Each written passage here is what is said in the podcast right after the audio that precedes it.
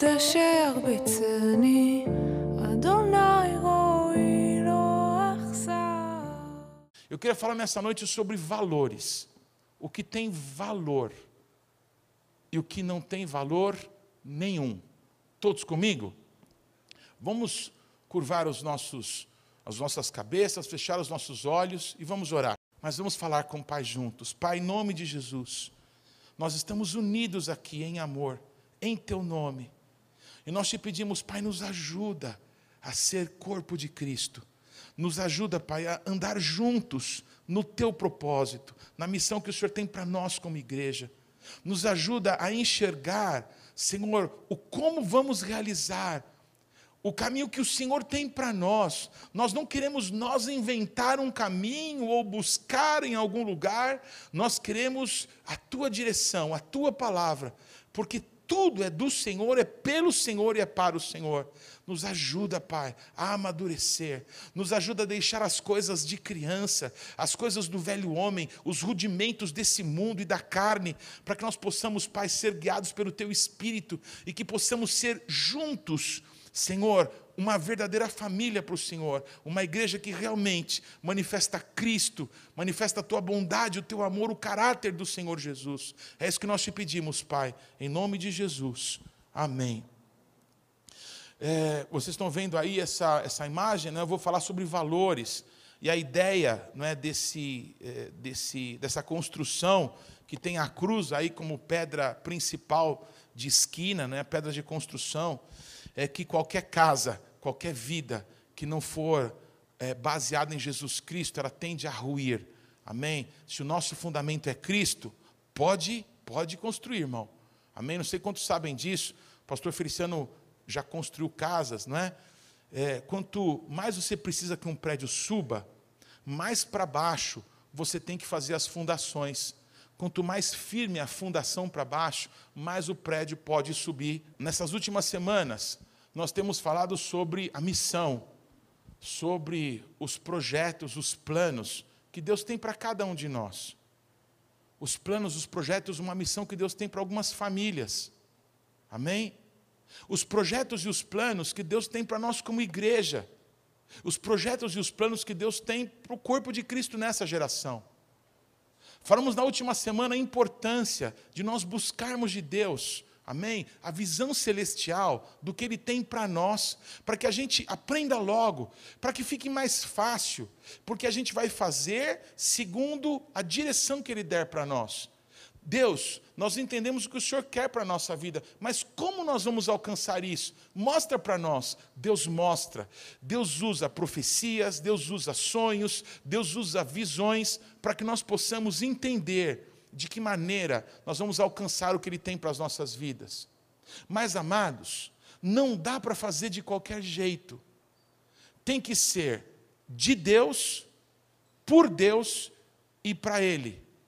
Nós temos que alcançar as missões que Ele tem para nós, do jeito que Ele mandar, e com os valores, amém? Da maneira que Ele estabeleceu para nós. Nós precisamos então saber quais são, quais são os limites de Deus para nós que o servimos, para que a gente alcance o que Ele tem para as nossas vidas, do jeito que Ele quer. Então, o tema dessa noite são valores. Então, eu queria começar definindo o que são valores, amém? Repete assim comigo: nós não somos uma empresa, nós somos o corpo de Cristo, nós somos a família de Deus. Então, antes que alguém também comece a pensar o mal, antes que alguém também comece a, a deixar sua mente vagar, amém? Eu não estou trazendo nenhum conceito empresarial, eu quero te mostrar isso na Bíblia. Se você tiver um tiquinho de paciência, a gente chega lá.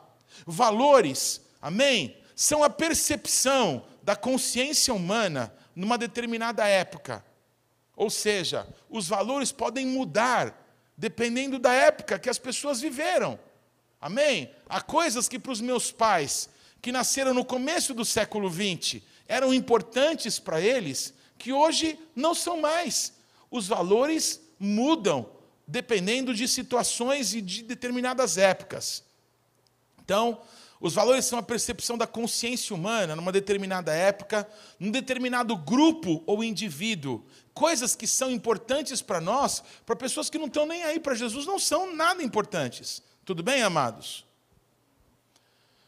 Sobre como as coisas deveriam ser. É a percepção da consciência humana sobre como as coisas deveriam ser. Servem de referência, tal como uma bússola que aponta para como as coisas devem ser realizadas ou fundamentadas para que os alvos, que são as missões, os projetos, os ministérios, possam ser alcançados. O como fazer, irmãos, é tão importante como o que se há de fazer, não se podendo alcançar um sem o outro. Vocês já devem ter escutado a frase, ok? Que os fins justificam os meios é, grupos que já governaram o Brasil tinham essa maneira de pensar. Não interessa se a gente vai ter que matar, roubar, desviar recurso, o que importa é que a gente se mantenha no poder, porque a gente quer fazer o bem para a população.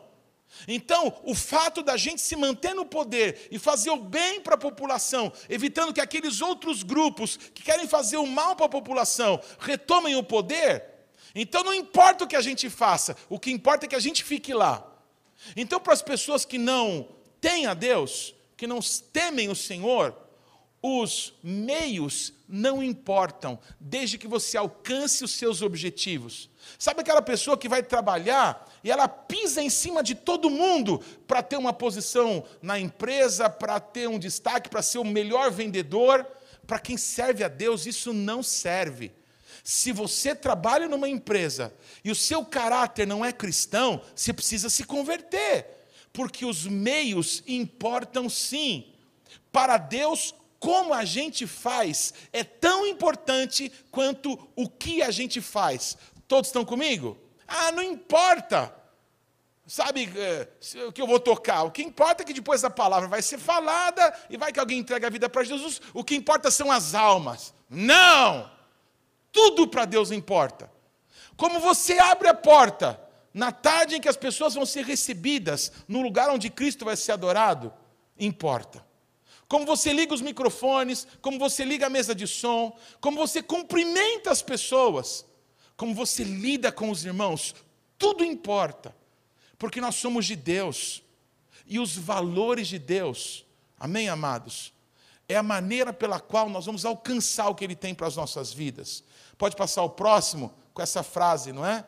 Os fins justificam os meios. É o contrário, viu, irmãos? É o contrário. Nós temos que começar com Deus, fazer do jeito de Deus e dar toda a glória para Ele. Quantos estão comigo aqui? Aleluia. Pode passar o próximo. Quero dar alguns exemplos para vocês. Amados, existem valores que são pessoais. Amém? Para os homens, tem algumas coisas que são importantes e que as mulheres não entendem. Para as mulheres, tem coisas que são muito importantes que os homens não entendem. Para um casamento, irmãos, não sofrer muitos abalos, não sofrer muitas lutas, é importante que você entenda que vocês se fizeram uma só carne, que vocês estão morando juntos e que os seus valores individuais podem ser diferentes, mas agora vocês estão constituindo alguma coisa maior do que a sua individualidade. Deu para entender? Vou dar alguns exemplos para vocês. Por exemplo, é, valores que são pessoais. Tem pessoas que são muito cautelosas. Tudo que ela faz na vida, ela faz com muito cuidado, prestando atenção, querendo errar o mínimo possível. Amém? Talvez para uma pessoa assim, a questão da segurança seja um valor muito importante. Talvez para alguma pessoa assim, ela talvez tenha é, a sinceridade. Eu coloquei esse exemplo, são tantos, né? É, uma pessoa dessa daqui, pode ser que a sinceridade seja um valor muito importante para a vida dela. Olha, eu quero lidar com pessoas que sejam sinceras, mesmo que não concordem comigo, que falem o que estão pensando. Então, talvez uma pessoa entre nós tem esses valores como os principais valores da sua vida. Tudo bem. Uma outra pessoa, ela pode ser, por exemplo, uma pessoa bem corajosa. A coragem, a ousadia, a intrepidez, ser um valor, uma maneira com que ela faz tudo, é o jeito dela. Pode ser que essa pessoa seja bem espontânea, ela tem espontaneidade. Amém? Uma forma dela agir, ela entende que ela, a vida dela é assim. Amém? Essa pessoa talvez possa valorizar muito as amizades. Ah, como eu prezo, como eu, tô, eu tenho cuidado com os relacionamentos que eu tenho. Né? Fidelidade para mim é o mais importante. Ok? Então, para mim, a pessoa com quem eu lido, ela tem que ser fiel. Se eu descobrir que ela me enganou, morreu para mim. Então, cada pessoa tem valores que são muito pessoais. Eu acho que você já percebeu que todos nós somos diferentes. Na média, todo mundo tem dois braços, duas pernas, dois olhos, uma boca, duas orelhas, um nariz. Deu para entender? Na média nós somos parecidinhos, amém? Mas você já percebeu que de verdade não tem um igual entre nós? Se isso é no exterior, você imagina no interior. Amém, amados? Deus fez com cada um de nós o que Ele bem quis, porque Ele tinha um propósito conosco. A gente violentar uma pessoa por causa dos nossos valores é errado. Todos estão comigo, amados? Quando nós temos valores que são pessoais, amém? Amados, nós precisamos entender que a nossa liberdade termina quando começa a liberdade do outro, a individualidade da outra pessoa. Todos estão comigo, irmãos? Eu estou falando de valores, amém? Amados, tem, por exemplo, valores que são familiares. Alguns tipos de família, por exemplo, tem como valor a simplicidade. Olha, quem nos conhece tem que conhecer como a gente é. A gente não vai fazer um teatro para as pessoas acharem que a gente é melhor ou mais importante. A gente gosta disso. A gente gosta de ser assim, simples como a gente é. Para algumas famílias, fidelidade é algo muito importante, não é? Puxa vida, a gente já ouviu, já até sofreu problemas grandes com pessoas que eram tão próximas da gente, mas foram infiéis. Puxa, fidelidade é uma coisa que a gente zela tanto. Então, talvez para algumas famílias, o valor fidelidade seja algo bem, bem forte, importante. Verdade. Olha, para andar comigo, a pessoa precisa falar a verdade. Se eu descobrir que me mentiu, acabou. Deu para entender, amados? Valores. Há valores que são individuais e há valores que são construídos numa família. Amém, amados? E há valores que são corporativos. Por exemplo, eu peguei uma empresa aqui, ok? E eu fui ver quais são os valores dessa empresa. Olha que interessante. Para essa empresa, os valores dela são qualidade, serviço e limpeza. Amém? Incentivar o espírito empreendedor, compromisso com as pessoas, maximizar rentabilidade das operações contribuir com o desenvolvimento das comunidades em que atuam. Amém, amados? É uma empresa. Então, para as pessoas trabalharem nessa empresa, qualquer pessoa que tem valores pessoais, individuais, se ela quer trabalhar nessa empresa, ela tem que se submeter aos valores da corporação. Deu para entender? Talvez algumas pessoas tenham valores familiares bem distintos, mas se alguma pessoa quiser trabalhar nesta empresa, ela tem que se submeter aos valores dessa empresa, porque a empresa tem uma missão corporativa. Essa é uma empresa de negócios, de, que, que, vende coisas, faz coisas. Então, para você fazer parte disso, você tem que entender que você tem que participar, se submeter. Ainda que você não seja bem afeiçoado a determinadas coisas, você vai ter que se dobrar, vai ter que se permitir trabalhar por causa da missão que você quer participar, porque você quer trabalhar nesse local. Tudo bem, amados? Alguém sabe que empresa é essa que eu coloquei aqui? Não? Alguém quer chutar? Não? McDonald's. Se você quer trabalhar no McDonald's, esses são os valores para alguém que quer trabalhar lá. Tudo bem? Um exemplo qualquer.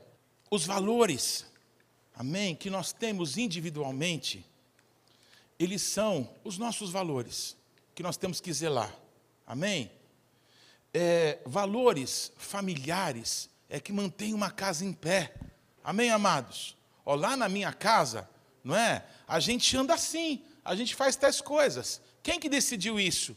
Foi eu e a Carla construindo. Obrigado, viu, querido? Foi eu e a Carla construindo essa maneira da gente viver como família. E quando vieram os nossos filhos, amém? Eles simplesmente se adequaram aos valores que nós, como casal, estabelecemos. Hoje, os nossos filhos estão crescendo, amadurecendo, e a gente percebe valores deles, pessoais, e que naturalmente começam a ser é, é, envolvidos, amém, na nossa maneira de ser família. Cada família tem um jeito de ser. Amém, amados? Por favor, a gente tem aqui um ministério tão lindo de casais, não é? Mas uma máxima do ministério de casais aqui é essa: o exemplo para todos os casamentos não é o casamento do pastor Feliciano e da pastora Neide para todo mundo. Eles são os líderes desse ministério. E eles são uma bênção como casal. Mas o exemplo é Cristo e a igreja. Porque o jeito que eles têm o casamento deles é deles. Eu não quero o meu casamento igual deles nem igual do Diogo e da Karina, eles têm o casamento deles e eles não trocam por nenhum tipo de casamento, não é, Diogo? Deu para entender, amados? Cada família tem uma maneira de ser como casal, cada família tem uma maneira de ser como pais e filhos, amém? Tudo bem até aqui? Mas quando nós estamos todos juntos, os nossos valores pessoais ou familiares têm que dar lugar para algo maior para algo coletivo, para uma missão, para um propósito que Deus tem para todo mundo. Tudo bem, amados? Assim como uma empresa, quem não se adequa aos valores de uma empresa que você quer trabalhar, você não pode trabalhar lá. Se você for observado, amém, infringindo alguns valores de uma empresa, você vai ser advertido, Amém? E talvez vai ser demitido, porque, olha, desculpa, você pode ser um bom profissional, mas você não pode trabalhar conosco porque você não se submete aos valores que nós temos. Quem trabalha aqui, levanta a mão. Não é assim na tua vida profissional? Isso é assim em todas as áreas da vida. Aonde nós vamos, amém? Nós nos deparamos com valores estabelecidos nos lugares. Tudo bem? É claro que na igreja é a mesma coisa. Amém? Eu quero falar um pouquinho sobre diferença de valores e costumes. A gente se perde muito nisso. Amém? Amém, amados? Valor, amém? Uma percepção de vida, amém? Que está ligada a uma questão ética, uma questão moral, amém? A, a valores que são é, é, dignos, que são importantes, você pode ter um valor diferente do meu, mas eu reconheço o valor que, que você tem. Eu posso é, não, não, não, exercer é, da mesma forma as coisas como você, mas eu, eu, respeito o valor que você tem. Agora, costumes é uma coisa diferente, diferente. Por favor, tente me ajudar a entender isso. Os costumes são atos habituais que, com o passar do tempo, acabam por se tornar prática comum enraizada na cultura. Os costumes variam de acordo com as diferentes sociedades e podem estar intrinsecamente relacionadas com as tradições e rituais particular, particulares de cada povo. Vou dar um exemplo para vocês. Imaginem duas famílias de médicos, ok? É, que possuem como valor a higiene pessoal. Amém, amados? Imagina, médicos que trabalham com saúde, eles têm que ter a higiene pessoal como um valor, sim ou não? Vamos supor que uma família de médicos, eles têm o seguinte hábito: eles vão, lavam as mãos com água e sabão, e aí depois eles pegam toalhas descartáveis, não é? Para não usar uma toalha de pano que possa ser reaproveitada, então eles enxugam as mãos não é, com toalhas de papel e jogam fora, descartam aquela toalha de papel. É um hábito que essa família tem, porque eles têm um valor que é a higiene pessoal. Deu para entender? Uma outra família de médicos tem o mesmo valor. Eles são, puxa, cuidadosos com a higiene pessoal. Só que eles fazem assim: eles lavam as mãos com água e sabão, mas eles não enxugam com toalhas de papel. Eles abanam as mãos até que elas sequem naturalmente ficam ali alguns instantes abanando as mãos até que elas fiquem secas. Está errado um dos dois? Alguém está sendo menos limpinho do que o outro? É um hábito que um desenvolve de um outro, de um jeito, outro desenvolve de outro. Amém? Hábitos, amém, são toleráveis. Você tem alguns hábitos? Tenha-os para ti. Não exija dos outros hábitos que você tem. Todos estão comigo, irmãos? O problema dos hábitos não é tê-los. O problema dos hábitos é você se considerar melhor pelos hábitos que você tem, que não são valores. É um jeito de você viver, é um jeito de você fazer as coisas. Legal para você, mas não impõe isso para mim. Tudo bem, amados? Alguns estão fazendo cara feia já, então deixa eu ir para a Bíblia, para que você possa entender que o que eu estou falando aqui é totalmente espiritual. Porque para a gente alcançar o que Deus tem para nós, é impossível se a gente não agir como corpo de Cristo. Todos comigo, irmãos? Em Jeremias, capítulo 35, amém? Eu vou ler, é um texto um pouco longo, do versículo 1 ao 19, ok? Eu queria ler sobre os recabitas. Esses recabitas aí que eu vou falar, eles são descendentes do sogro de Moisés. O sogro de Moisés era desse povo, os queneus, que eram descendentes de Abraão com a Quetura, aquela mulher que o Abraão teve depois que a Sara morreu. Então esses esse povo, os descendentes do Jetro, não é? Eles continuaram convivendo com os israelitas durante séculos. E, e, esse povo que vai ser citado aqui em Jeremias é descendente é, desse, é, dessa família, o sogro de Moisés. Então vamos lá. Palavra que o Senhor Palavra que do Senhor veio a Jeremias nos dias de Joaquim, filho de Josias, rei de Judá, dizendo: Vai à casa dos recabitas, fala com eles, leva-os à casa do Senhor, a uma das câmaras, e dá-lhes vinho a beber. Então tomei a Josanias, filho de Jeremias, filho de Rabazinias, aos irmãos, e a todos os filhos dele, e a toda a casa dos recabitas. E os levei à casa do Senhor, à câmara dos filhos de Hanã, filho de Gigdalias, homem de Deus, que está junto à câmara dos príncipes, e sobre Mazéias, filho de Salum, guarda do vestíbulo. E pus diante dos filhos da casa dos recabitas taças cheias de vinho e copos, e lhes disse: Bebei vinho. Mas eles disseram: Não beberemos vinho, porque Jonadab, filho de Recabe, nosso pai, nos ordenou: Nunca jamais bebereis vinho, nem vós, nem os vossos filhos. Não edificareis casa, não fareis sementeiras, não plantareis, nem possuireis vinha alguma, mas habitareis em tendas todos os vossos dias, para que vivais muitos dias sobre a terra em que viveis peregrinando. Obedecemos, pois, a voz de Jonadab, filho de Recabe, nosso pai, em tudo quanto nos ordenou, de maneira que não bebemos vinho em todos os nossos dias, nem nós, nem nossas mulheres, nem nossos filhos, nem nossas filhas. Nem edificamos casas para nossa habitação, nem temos vinha, nem campo, nem semente. Mas habitamos em tendas e assim obedecemos e tudo fizemos segundo ordenou Jonadab, o nosso pai. Quando, porém, Nabucodonosor, rei da Babilônia, subiu a essa terra, dissemos: Vinde e refugiemo-nos em Jerusalém, por causa do exército dos caldeus e dos sírios. E assim ficamos em Jerusalém.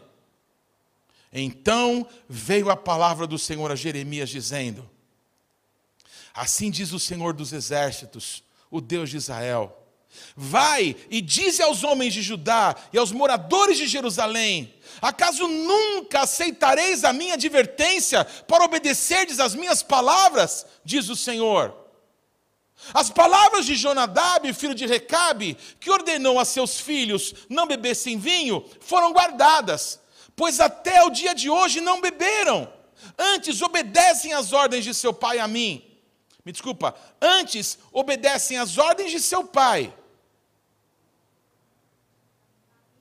A mim, porém, que começando de madrugada vos tenho falado, não me obedecestes. Começando de madrugada vos tenho enviado todos os meus servos, dizendo: Convertei-vos agora, cada um do seu mau caminho, fazei boas as vossas ações, e não sigais a outros deuses para servi-los. Assim ficareis na terra que vos dei a vós, outros, e a vossos pais mas não me inclinastes os ouvidos, nem me obedecestes a mim.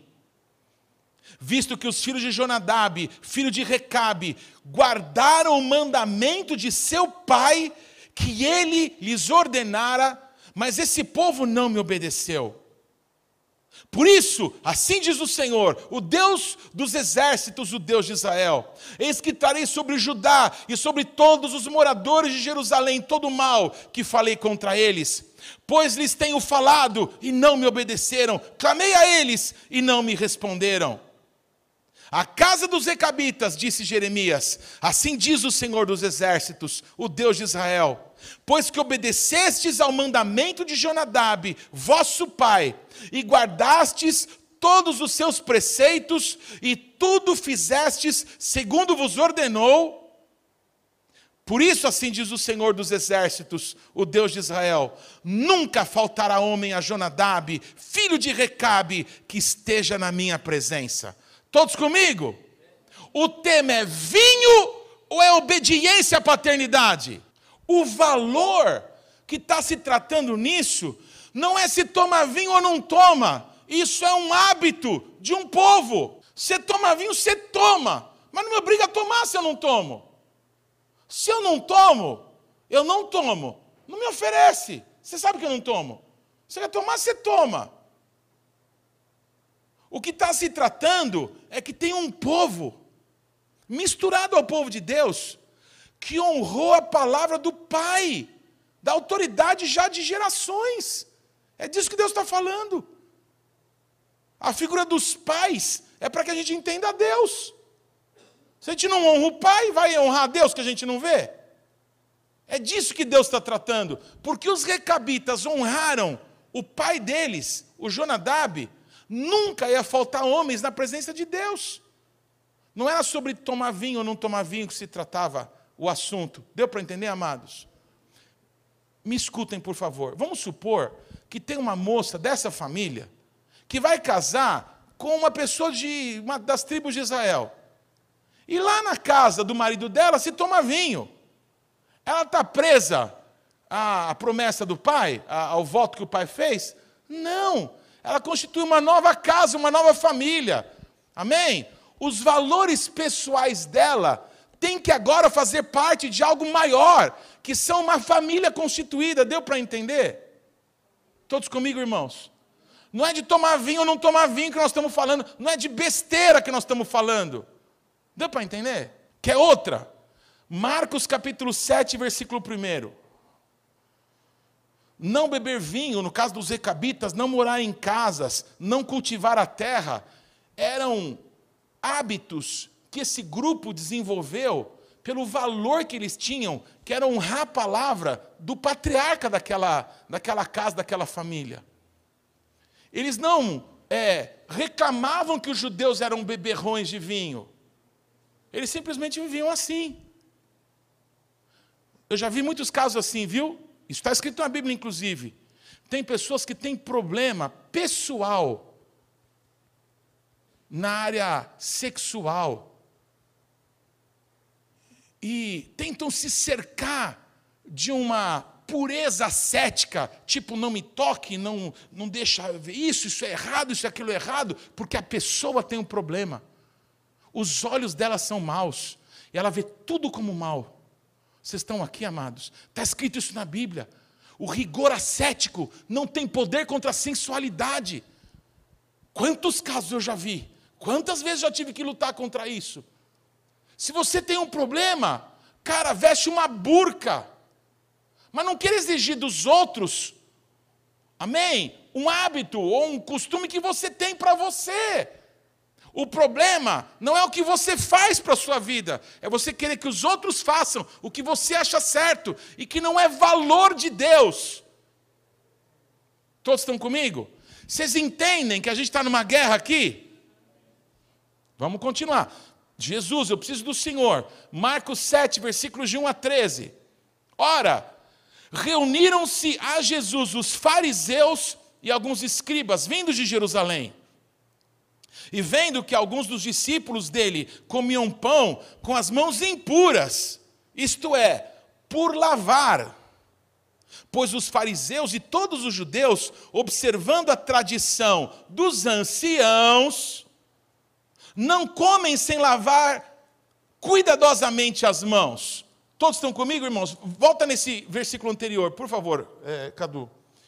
Quem está escrevendo isso é Marcos, discípulo de Pedro, o primeiro evangelho escrito, escrito em grego, para que os não-judeus entendessem valores de Deus, que os não-judeus nem imaginavam. Então, Marcos, tentando explicar a discussão que teve nesse dia, usou essas palavras que nós estamos vendo aqui. Preste atenção que a palavra não é sujeira, é impureza. Não é que eles eram porquinhos, que não lavavam as mãos para comer. Para a gente limpar as mãos, a gente faz com água e sabão. Deu para entender? Mas além de limpar as mãos com água e sabão, há uma tradição judaica antiga dos anciãos, amém? De tempos imemoriais lá do deserto, que quando o judeu vai comer, vai ler a Torá, vai entrar no lugar onde Deus vai ser invocado de alguma forma, eles fazem o Netilat Yadaim.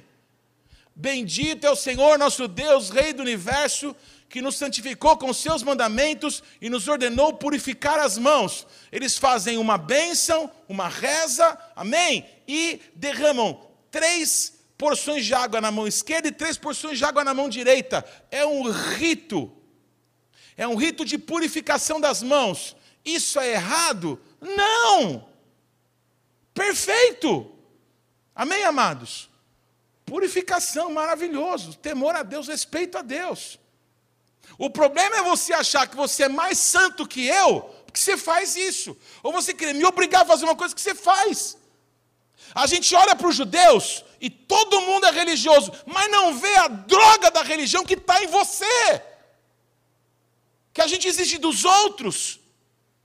Costumes e hábitos que a gente tem, que a gente acha certo, mas que não estão lastrados na Bíblia. São tradições humanas. E piorem para nós, tradições de menos de um século. Porque há menos de um século é muito provável que a sua família ou adorava ídolos ou invocava demônios. Então não me vem dar uma de religiosão, não. Amém? São valores estabelecidos na Bíblia. Aleluia! É costume, é hábito. Ah, meu irmão, faz você. Legal, eu te respeito. Você me respeita? Todos comigo, irmãos? Estão brigando com Jesus. Volta lá, só mais uma vez, desculpa. Estão brigando com Jesus. Pode passar. Quando voltam da praça, não comem sem, é, sem se aspergirem. E está falando dos hábitos né, dos religiosos. E há muitas outras coisas que receberam para observar, como a lavagem de copos, jarros e vasos de metal e camas. Pode passar o próximo. Interpelaram-no os fariseus e os escribas: Por que não andam os teus discípulos de conformidade com a tradição dos anciãos, mas comem com as mãos por lavar? Gente, os religiosos estão confrontando Jesus porque os discípulos de Jesus não tinham o hábito que a maioria do povo de Israel tinha e que eles, os religiosos, tinham. Eles foram confrontar Deus. Quem sabe aqui que Jesus é Deus? Levanta a mão. Então segura aí que Deus vai falar, amém? Respondeu-lhes: Bem profetizou Isaías a respeito de vós, hipócritas. Como está escrito: Esse povo honra-me com os lábios, mas o seu coração está longe de mim. É Jesus que está falando. E em vão me adoram, ensinando doutrinas que são preceitos de homens negligenciando o mandamento de Deus, guardais a tradição dos homens. Pausa aí. Gente, o que tem valor é a palavra de Deus. Não a tradição que as pessoas criam. Cada família cria uma tradição pessoal. É quando casa as crianças. As crianças vão ter que se administrar lá com os costumes de uma casa e de outro. Numa casa aperta a pasta de dente embaixo, na outra aperta em cima. É as crianças que vão ter que decidir onde que aperta a pasta de dente, porque a casa deles é outra casa. E disse-lhes ainda: jeitosamente rejeitais o preceito de Deus para guardardes a vossa própria tradição. Vocês estão trocando aquilo que é eterno por alguma coisa que não tem valor nenhum. que é os costuminhos de vocês, é isso que Jesus está falando. Pois disse, pois Moisés disse: honra teu pai e tua mãe, e quem maldisser a seu pai ou a sua mãe seja punido de morte. Vós, porém, dizeis: se um homem disser a seu pai ou a sua mãe, aquilo que poderias aproveitar de mim é corban, ou seja, é sacrifício, isto é, oferta para o Senhor. Então o dispensais de fazer qualquer coisa em favor de seu pai ou de sua mãe, invalidando a palavra de Deus pela vossa própria tradição, que vós mesmos transmitistes e fazeis muitas outras coisas semelhantes. Em outras palavras, algumas pessoas naquele tempo dos religiosos diziam: Olha, mãe, olha, pai, vocês vão ter que se virar. Eu não posso ajudar vocês em nada, porque eu sou consagrado a Deus, porque eu tenho que cuidar das coisas de Deus. Então vocês se virem. Jesus está confrontando isso. O que, que é? Vocês vieram falar, vocês vieram, vocês vieram me cobrar, porque os meus discípulos não fazem uma coisa que é tradição humana, e vocês, seus falsos, vocês não honram o pai e a mãe de vocês, e vocês dão desculpa, não fazendo o mandamento de Deus. É isso que Jesus está confrontando. Tem hábitos, amém? Que são bons. Quem disse que purificar as mãos não é bom? Amém? Quem disse que usar kipá não é bom? É um hábito, não está escrito na Bíblia que é para usar. Deu para entender? O kipá é uma tradição. O homem vai da planta do pé até a kipá. O resto é Deus. Que tradição boa. Todos comigo? O homem é limitado, Deus é limitado. É uma declaração, não é de humildade. Deus não tem fim, o homem, pô, é, é limitado. É uma boa tradição. Agora, você usar kippah e dizer que eu não sou é, tão digno quanto você, porque você usa, está errado. O que você quer fazer, faz para você, meu irmão. Não obriga os outros. O apóstolo Paulo né, dizia: Você come, meu irmão, coma para Deus. Se você não come, não enche. Não coma para Deus. Porque o comer ou não comer não quer dizer nada. Está dando para entender, amados? Eu estou falando de Bíblia, amém? Ai, esse negócio de valores, a empresa. Não, não é empresa, é família. Mas de vez em quando a família tem que se reunir e conversar, sim ou não? Nós temos aqui como família alvos para alcançar. Amém? Nós estamos indo para ali. Você quer caminhar conosco? É para ali que nós vamos. Se cada um recebe um remo na mão e cada um bate o tal do remo para um lado e outro bate na cabeça do amiguinho, vai se matar todo mundo, a gente não sai do lugar. Então, a gente está remando para aquele lugar e nós vamos remar junto para ali, deu para entender? E como a gente vai remar? É assim, ó, primeiro um rema, depois o outro rema. Tem um jeito para fazer a coisa. E tem valores, amém, amados? Deu para entender? Então, esse remo é muito importante. Se você perder, não tem outro. Cuida do seu. Deu para entender? De uma forma simples. Deus tem um propósito para nós. Deus nos tem mostrado como a gente vai alcançar esse propósito. E Deus tem valores que nos têm unido como congregação, como igreja, como corpo de Cristo, como parte do corpo de Cristo. Amém? Assim como cada família tem uma característica, nós temos uma característica. Amém? E é importante que você entenda quais são esses valores, quais são essas características. Amém? Sabe por quê? Porque nós estamos indo para um propósito que Deus tem para nós. Ah, mas lugar onde, que onde eu vi era diferente. Por que, que você não ficou lá? Estava melhor com a sua mãe? Volta para morar com a sua mãe. Alô? Ah, minha mãe arrumava a casa de outro jeito. Volta a morar com ela. Você quer voltar a morar com a sua mãe, irmão? Então dá glória a Deus pela sua esposa, amém? E ajuda a arrumar a casa, glória a Deus. Deu para entender? São valores que mudam. Oh, glória! Eu estou indo para o fim, amém? Certamente agora é a hora mais importante dessas últimas três semanas, porque eu quero ler com vocês a Bíblia, para que a gente juntos observe a missão que Deus não tem para Bethlehem, Deus tem para a igreja de Cristo no mundo. A igreja Bethlehem é uma coisica de nadica, de nadica, de nada do corpo de Cristo.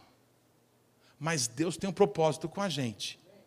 Se o que a gente faz como igreja não está dentro da missão de Cristo como igreja, nós somos uma aberração. Nós não somos de Deus. O que a gente faz tem que estar dentro da missão de Deus para o corpo de Cristo. E a missão de Deus para o corpo de Cristo está escrito na Bíblia. Nós temos o nosso jeito de fazer as coisas, sim ou não? Se o que a gente faz não está ligado à maneira que Jesus mandou fazer as coisas do corpo de Cristo, nós somos hereges. Nós temos que parar e nos arrepender dos nossos pecados. Mas se o jeito que Jesus mandou fazer, amém, tem sido parte do que nós temos feito, amém, amados, continuemos a fazer do nosso jeito, dentro da visão de Deus para a igreja. Se os valores que nós temos como igreja local infringirem os valores de Deus na Sua palavra, para tudo e vão fechar esse lugar e vamos embora. Porque se os valores que nós temos não forem os de Cristo, amados, que o Senhor tenha misericórdia de nós. Portanto, qual que é a missão da igreja de Cristo? Qual é a visão que Deus deu para que essa missão seja alcançada e quais os valores sem os quais a igreja não pode andar. Vamos ver juntos isso na Bíblia, irmãos? Efésios, capítulo 1, do 15 ao 23.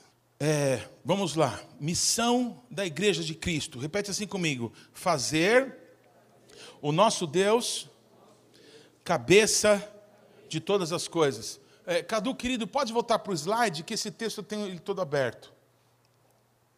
Efésios capítulo 1, versículo 15 a 23. Repete comigo: fazer o nosso Deus cabeça de todas as coisas. Por isso, Efésios 1, de 15 a 23. Por isso, também eu, o apóstolo Paulo dizendo, tendo ouvido a fé que há entre vós no Senhor Jesus, e o amor para com todos os santos, não cesso de dar graças por vós, fazendo menção de vós nas minhas orações, para que o Deus de nosso Senhor Jesus Cristo, o Pai da glória, vos conceda espírito de sabedoria e de revelação no pleno conhecimento dele, iluminados os olhos do vosso coração, para saberdes qual é a esperança do seu chamamento qual a riqueza da glória da sua herança nos santos? E qual a suprema grandeza do seu poder para com os que cremos? Segundo a eficácia da força do seu poder, o qual exerceu ele em Cristo, ressuscitando dentre os mortos e fazendo-o sentar à sua direita nos lugares celestiais, acima de todo principado e potestade, e poder e domínio e de todo nome que se possa referir, não só no presente século, mas também no vindouro. E pôs todas as coisas debaixo dos pés, e para ser o cabeça sobre todas as coisas, o deu à igreja, o qual é o seu corpo, a plenitude daquele que tudo enche em todas as coisas. A carta de Paulo aos Efésios, amém? É talvez é, o Evangelho de Cristo explicado através do apóstolo Paulo. O apóstolo Paulo ele tinha um hábito, depois dele ensinar alguma coisa, ele orava pelas pessoas para que elas pudessem receber no espírito delas revelação de Deus. Nesse texto, pode voltar lá, tão rico, tão importante, o apóstolo Paulo, ele diz isso mais ou menos para as pessoas eu estou feliz de saber o quanto vocês amam a Deus, quanto vocês estão buscando ao Senhor. Eu não paro de dar graças a Deus por causa disso. E a minha oração por vocês é que Deus abra o entendimento de vocês, abra os, os olhos do coração de vocês, para que vocês descubram qual é o propósito, qual é o chamado de Deus na vida de vocês. Em outras palavras, depois leia melhor e entenda o que eu quero dizer. Porque no dia que vocês descobrirem para o que foi que vocês nasceram, qual que é o propósito de Deus na vida de vocês, várias coisas vão acontecer. Todos os recursos, é o que está escrito, necessários para que se cumpra o chamado de vocês, vai ser liberado quando vocês entenderem o propósito de Deus para com vocês. Toda a autoridade, toda a unção, a capacidade sobrenatural para que vocês cumpram o que Deus tem para vocês, vai ser liberado quando vocês entenderem o poder da ressurreição de Cristo, com o qual Deus ressuscitou Jesus dentre os mortos, vai ser compartilhado com vocês quando vocês entenderem para o que foi que vocês nasceram. Sabe por quê? Porque Deus deu Cristo para a igreja, para que ele seja o cabeça sobre todas as coisas. Deus deu Jesus para a igreja, para que o nosso Deus seja o cabeça de tudo.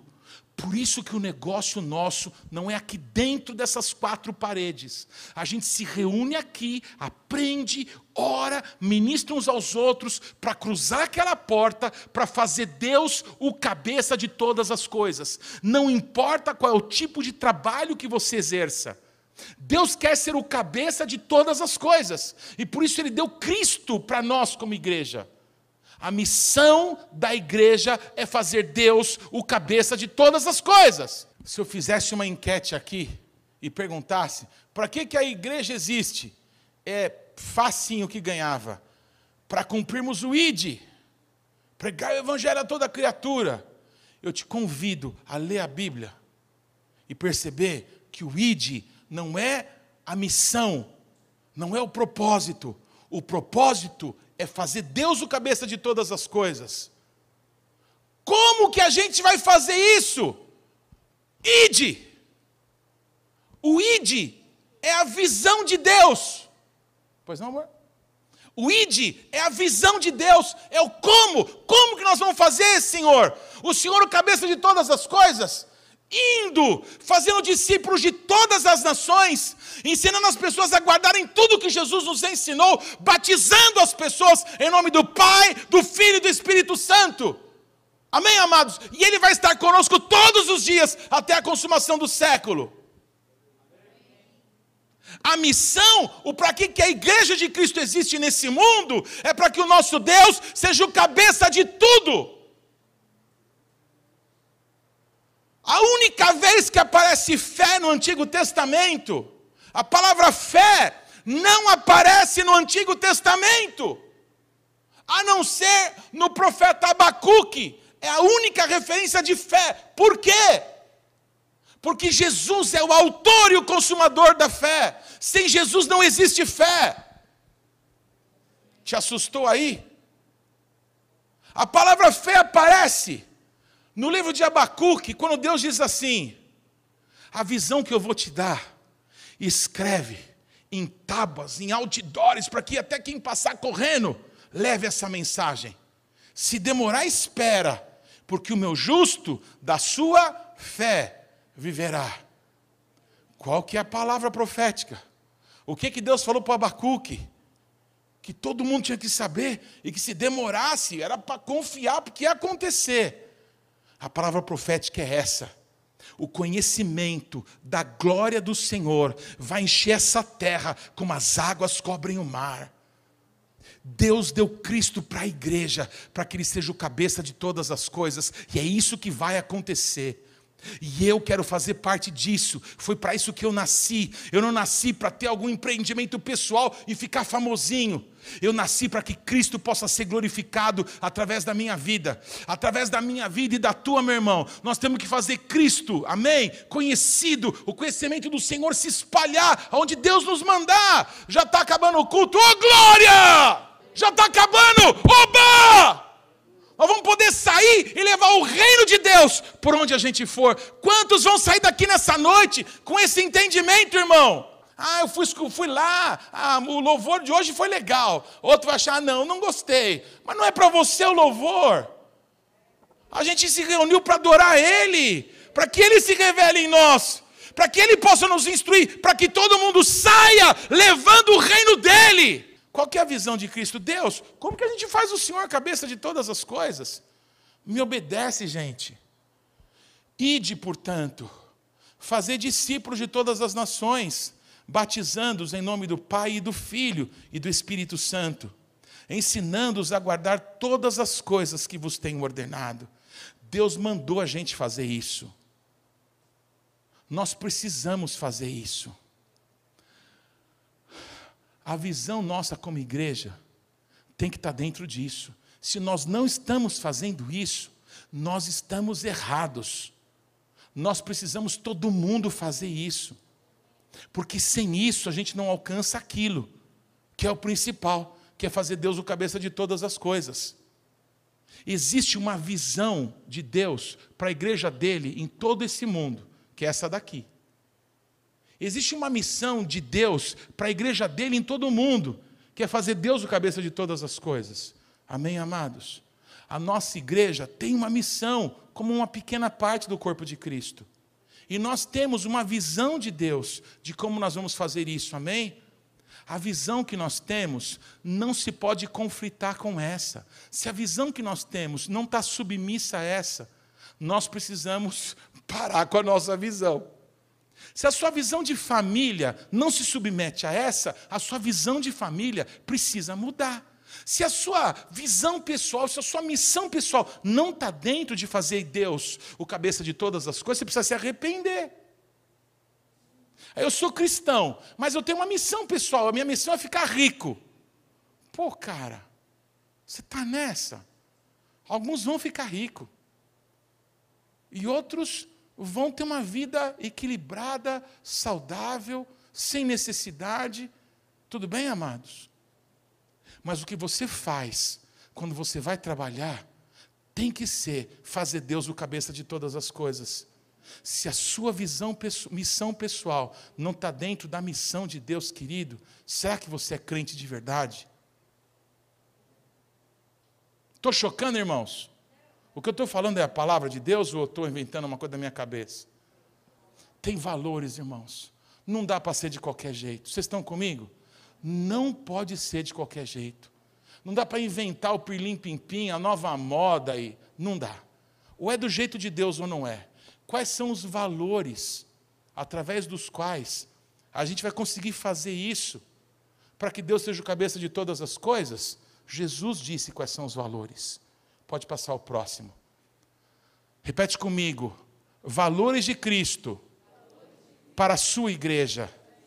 Amar a Deus sobre todas as coisas. Amar o próximo como a você mesmo. Mestre, qual é o grande mandamento da lei?